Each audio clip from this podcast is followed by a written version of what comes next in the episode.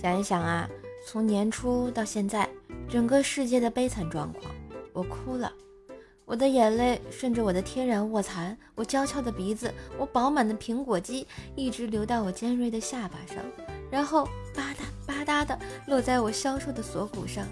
我的眼泪就这样流到了我的三十六 D 里，没有一点点的防备。闺蜜啊，前段时间交了个男朋友，整天腻歪在一起。今天打电话约她一起逛街。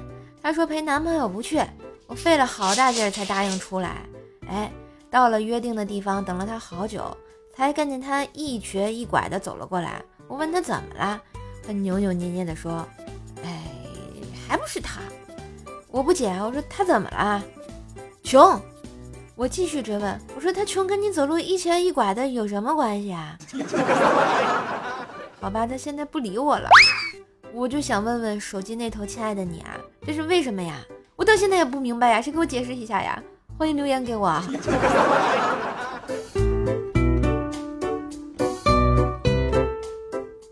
一天啊，有一家人呢去看话剧，他们买的是楼上的票，可有个小男孩总是趴在栏杆上往下看。只听一个工作人员过来就说：“你们好好看着孩子啊，别让他掉下去。楼下是 VIP 贵宾专席。”掉下去是要补票的，这是火车吗？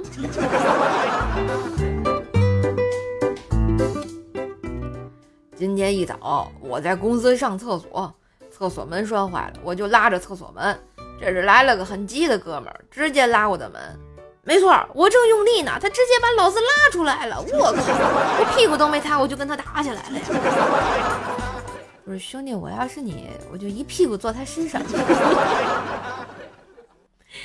嘿，今日份段子就播到这里啦！我是段子搬运工瘦瘦呀。喜欢节目记得随手订阅专辑，打个五星优质好评哟！啊，上瘦瘦主页订阅奏奈讲笑话，开心天津话。支持瘦瘦的话，点击节目左下角的购物车，控油竹炭手工皂带回家。